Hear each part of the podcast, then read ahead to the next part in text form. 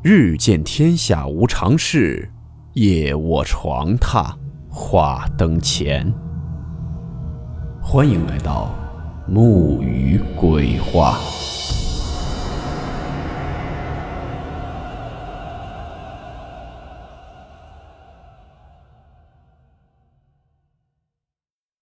今天的故事是一起著名的真实灵异事件，事件名称。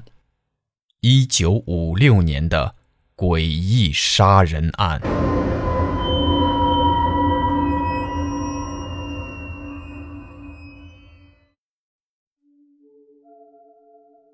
今天这个故事是一九五六年发生在上海的一起诡异的杀人事件，凶手在 X 光下竟然没有大脑。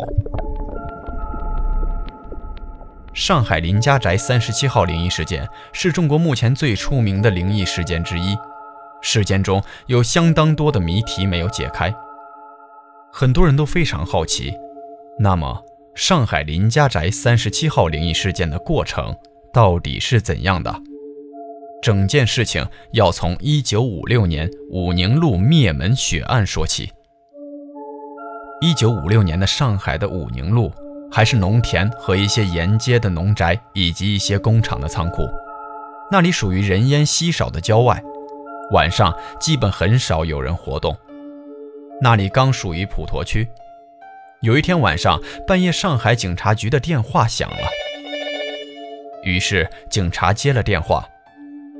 电话里面开始是喘息声，然后有一个分不清是男是女的声音，说自己杀了人。是来投案自首的。那个声音非常奇怪，而且电话里面杂声很大。那个年代私人电话很少，一般都是厂里面或者公用电话。但是公用电话这个时候基本也打不到了。当时刑警就问电话里面那个人在哪里，他说就在公安局隔三条街的一个住宅区。刑警知道情况很严重。就马上报告了值班的局长，同时通报了当地的派出所。于是局里面能马上调动来的几个刑警都出动了。来时的路面很坑洼，他们是坐着三轮摩托去的。来到那个住宅区，此时黑漆漆一片，也听不到什么声音。一个老刑警就问那个接电话的刑警是哪家，刑警说是林家宅三十七号。打着手电筒找到三十七号，只见是座本地房子，还是砖墙的。推开外面的木板门，有一个小院子。那个接电话的刑警回忆说，刚进院子就看到一个小小的旋风卷起地上的落叶，气氛十分古怪。刑警大声问屋子里面有人吗？但是没有人回答。屋子里面也没有亮灯。推门发现木门被从里面顶住了。这个时候，派出所的民警也来了，他们照例了解了一下情况。原来住这个屋子的主人解放前逃到了台湾去了，现在屋子的主人是从河北调到上海来工作的一个男人，姓叶，家里四口人，姓叶的老婆是个瘸子，两个小孩一男一女。这个时候，老刑警就说要找东西来撞开门。年轻的小刑警说：“不如敲碎玻璃窗进去。”于是他们敲开玻璃窗，然后刑警就跳了进去。小刑警是接电话以及后来转述这件事情的人。他当时带着个手电，但是刚跳进房屋的时候没有打开。进去以后，发现站在脚下湿漉漉的，房间里面都是血腥味儿。又很黑，这个小刑警当时非常害怕。紧跟着老刑警也进来了，但是落地的时候没有站稳，滑倒在了地上。老刑警也觉得地上不对劲，于是站起来打开手电一看，自己身上全是鲜血。小刑警更慌了，于是两个人摸索到电灯开关。打开灯，顿时惊呆了。这是间课堂间，大概四个平方大小，只有张饭桌和一部童车。只见地上都是暗红色的液体，已经没到了脚踝。小刑警说：“这些是什么？”老刑警还算沉稳，低声说：“这是人血。”小刑警用发抖的声音说：“怎么会有这么多人血？”木门被打开后，派出所的同志回去打电话，继续向市刑侦总队报告，留下老刑警和小刑警还有两个警察勘察现场。小刑警后来回忆说，当时情况十分诡异。这栋两层楼的建筑，他们上上下下找了一个人都没有。但是地上的人血到底是谁的？主人又去了哪里了？据法医说，这些血起码是六个人的，但是这家却只有四个人。邻居说，这家人几个月前女的就带两个小孩回娘家了。男主人也好几天不见了，那么半夜报案的那个人又是谁？大概事发后一个月左右，有一天派出所民警得到居委会的人报告，说几个小孩下课的时候闹着玩，发现林家宅三十七号的门是开着的。大家都知道，一般这种现场都会有封条的。而且那家的主人经过调查也确定失踪了。调查组还去过那个女主人的老家，也都说根本没有回来过。所以，除非是主人回来，要么就是小偷进去过了。邻居也都知道那里发生奇怪的事情，所以是不会进去的。专案组就派小刑警和当地派出所的同志一起前去查看。他们进入屋子的时候，发现和那天晚上一样，地上依然都是黑色的人血。但是小刑警听到了二楼有小孩子嬉笑的声音。那个时候正接近中午，小孩应该都在家里吃饭呢。小刑警当场有点懵了，一起去的派出所的同志也露出惊愕的表情。他们奔上二楼，却发现原本在底楼的童车却放在了楼梯口，但是空荡荡的，根本没有人。回到局里，小刑警如实汇报了情况，大家都很纳闷那个时候正好是五六年，所以大家虽然觉得古怪，但是都没有说是鬼怪事件。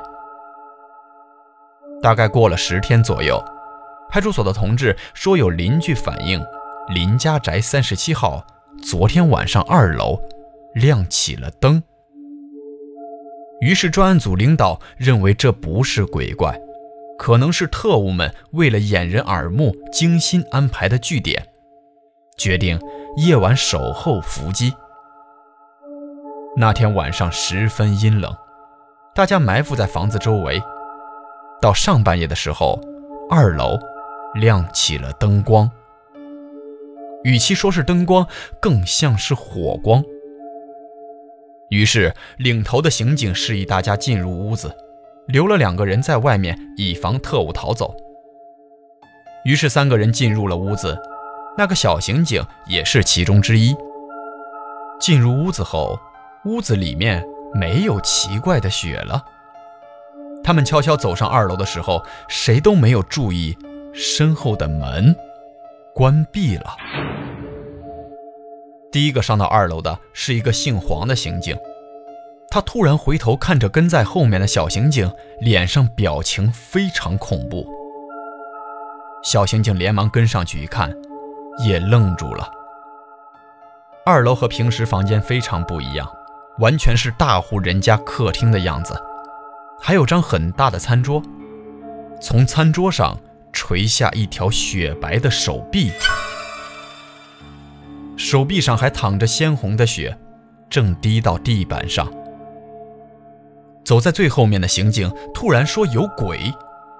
小刑警回头看到什么东西正拖着那个刑警，那个刑警露出惊恐的表情，小刑警吓得腿都软了。这个时候。突然，老式留声机里面播放起了嘶哑的音乐，还有孩子怪异的笑声。小刑警事后回忆说，当时非常慌乱，可以说是群魔乱舞的感觉。他们当时都没有打手电。小刑警回忆说，当时二楼非常亮，他们只看清那条手臂。突然，灯火灭了，房子里面什么声音都没有了。留在门外的人后来说，在外面等了十分钟，只听到里面一直没有声音，于是就冲进去了。当时一起进去的三个刑警却只剩下两个人，那最后上楼的刑警不见了。事情就变得更加严重了。当小刑警回来回忆灯火灭了之后。到外面的人闯进来，中间那个时刻，他觉得有一个红色的影子在眼前一晃而过，而那个失踪的刑警也只是惨叫了一声。后来人进来手电筒照亮的时候，他只看见在他前面的那个刑警却是莫名其妙地躺在课堂间里面。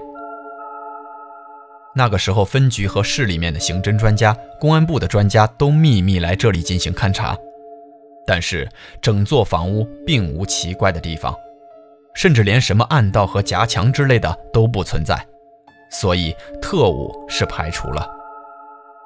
那么那个报案的人是谁呢？在当时技术也没有现在发达，所以也无法查证电话是从哪里打来的。最后案件无从查起，就成了一桩悬案。那个失踪的刑警后来通报为因公牺牲。自此之后，林家宅三十七号一直无人居住，即使是白天，都没有人敢接近那里。但是，事情还没有结束。警察局抓到了一个人，经过查实，这个人人称徐皮匠。是个一贯道分子。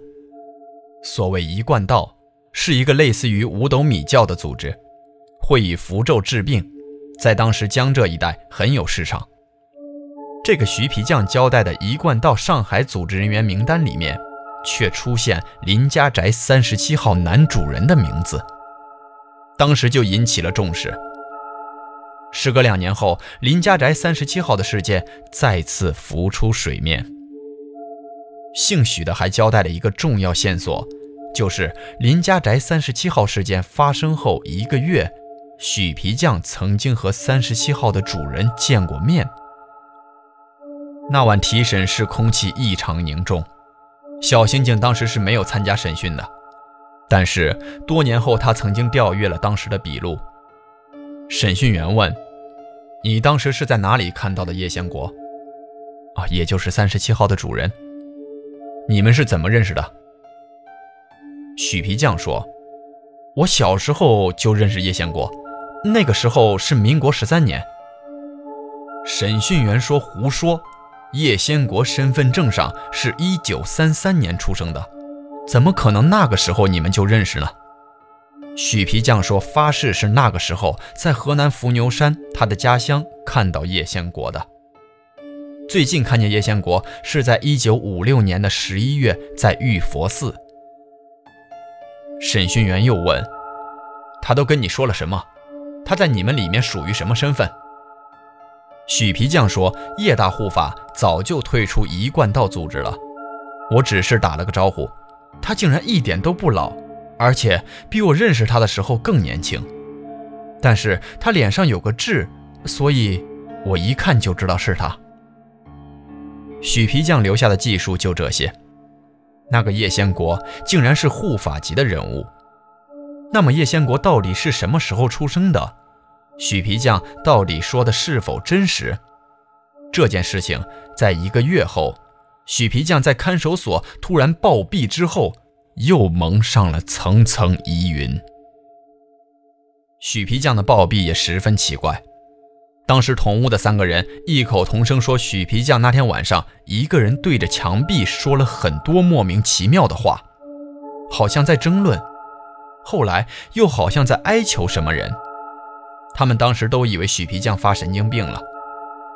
第二天醒过来，却发现许皮匠还是面对墙壁坐着，却已经断气了。”身上没有任何伤痕。最奇怪的是，许皮匠的脸色异常的红润。看守所后来做了法医鉴定，也没有发现任何中毒之类的迹象。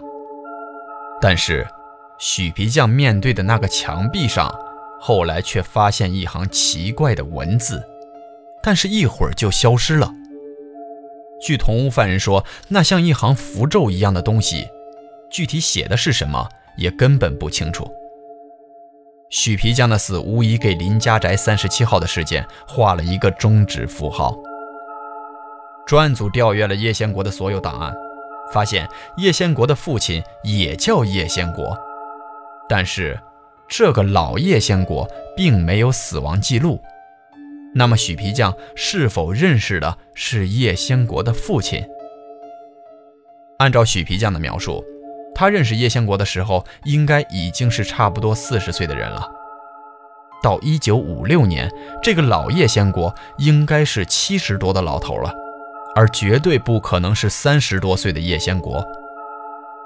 疑问越来越多，于是专家组决定做最后的努力。一方面，在上海秘密通缉叶先国，另外一方面派出专门小组去许皮匠的老家伏牛山调查取证。在伏牛山询问当地百姓后，竟然有个老人知道许皮匠，甚至还知道叶先国。叶先国的爷爷也叫叶先国，世代都是玉皇庙祝，据说有些神仙传下来的法术。另一边，小刑警赶回上海。发现林家宅附近开始兴建工人新村。工人在拆迁林家宅三十七号的时候，在地下三米处挖掘出一个大缸，缸里面竟然是失踪的叶先国的妻子和两个孩子。市刑警队在时隔两年后，终于将林家宅三十七号事件定性为重大刑事案件。看来叶先国杀妻灭门罪名完全成立，于是向全国发出 A 级通缉令。小刑警再次去事发现场，只见林家宅三十七号已经夷为平地，而那个挖掘出大缸的地方，竟然就是原先的课堂间的位置。但是林家宅三十七号很多的谜团还是没有解开。失踪的刑警去了哪里？原先房屋中种种奇怪现象到底是怎么形成的？这些，只有等叶先国抓捕归案后才能一一解开。两个星期后，江西小队在江西公安部门的配合下，成功的在江西龙虎山一个破败的道观遗址附近，将叶先国抓获并押送回上海。由于叶先国案件的特殊性，他被关在提篮桥一间特殊的单人囚室中，由公安部派出的审讯专家对其进行审讯。法医鉴定组的老陈却告诉小刑警一个在解剖叶先国妻儿中发现的问题。解剖时，他发现叶先国妻子和儿女竟然毫无腐败现象。他当时说，简直就像活人。但是，却毫无生命迹象，根本不像死了两年多的。尸体是要等叶先国审结后再送火葬场。叶先国被押回上海后，审讯中也出现问题。叶先国整个人像得了某种精神疾病，也根本不说话。问他什么，他只是眼神呆滞地看着天花板，并且。他回上海后一直没有进过食，甚至连水都没有喝过。一个月后，专案组和公安部专家毫无头绪。这个案子毕竟已经进行了快三年了，叶先国先后被进行了三次不同层级的精神鉴定，在一次照 X 光过程，发现叶先国竟然没有脑组织。一个没有脑组织的人根本就不是人的概念。叶先国到底是什么东西？后来他们带叶先国去指认犯罪现场。那晚上海风力不小，甚至有点迷眼。来到已经成为废墟的三十七号时，突然叶先国哈哈大笑起来，那种笑非常诡异。然后周围竟然开始泛起一层迷雾。当小刑警走进去的时候，发现迷雾中竟然有若干金光虚浮在迷雾中，而且很多，就像是符咒，根本无法靠近这些符咒。等到迷雾散去后，叶先国不见了。进去的三个刑警都已经昏迷。后来，据昏迷的刑警回忆，他们看到迷雾起来后，用枪顶住叶先国，然后他们看到了令人恐怖的景象：已经拆掉的三十七号竟然又出现了。他们竟然还是在那课堂间里，而且二楼又传来了孩子的笑声。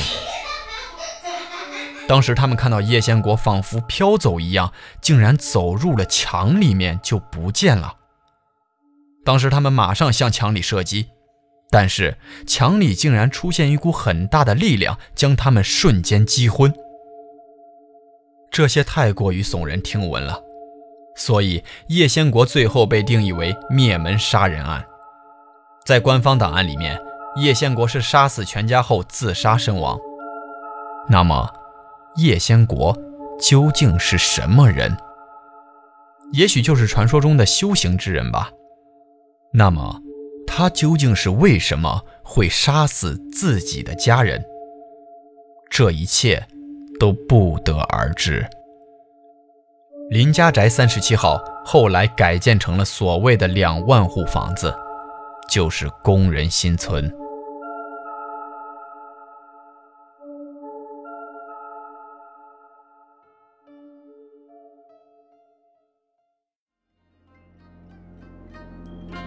好了，我们今天的故事到此结束，祝你好梦，我们明晚见。